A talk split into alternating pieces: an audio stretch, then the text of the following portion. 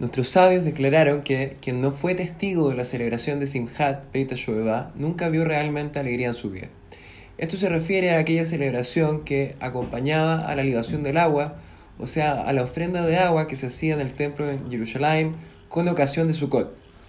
Durante esta particular celebración, los sabios bailaban y cantaban, haciendo malabares con antorchas, mientras los levín, los levitas tocaban arpas, liras, trompetas y manifestaban así la máxima alegría.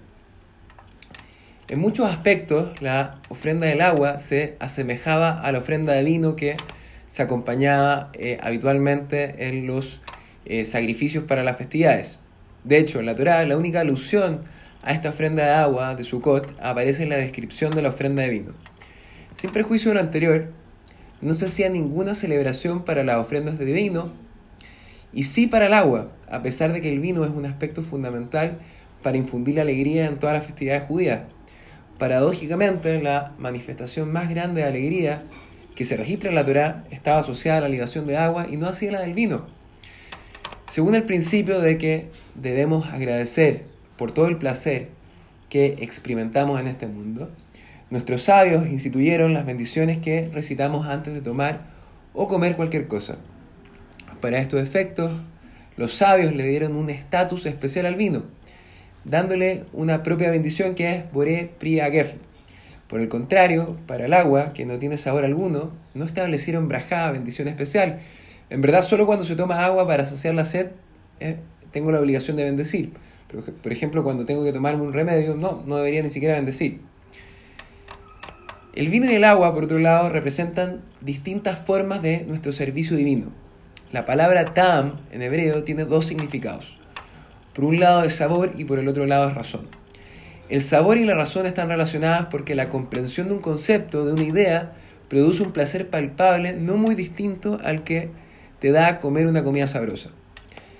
Dado de que el vino tiene un sabor placentero, este ha venido a simbolizar aquel tipo de servicio divino cuyo sabor, cuyo sabor digamos, está dado por el entendimiento.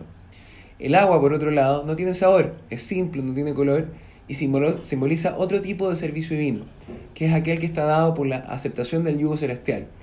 Es aquel compromiso irrestricto con Hashem y sus mandamientos que no tiene que ver con el entendimiento, sino que, con la sumisión, con el cumplir su voluntad sin incluso entender lo que Él quiere de mí.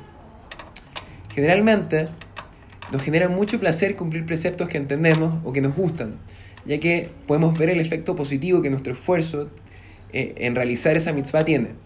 Pero cuando no entendemos las razones que hay detrás de un precepto, no sentimos lo mismo, por lo menos no inicialmente. Hay ocasiones, sin embargo, cuando esta forma de servicio provoca una satisfacción mucho más profunda que aquella que sentimos cuando entendemos lo que estamos haciendo.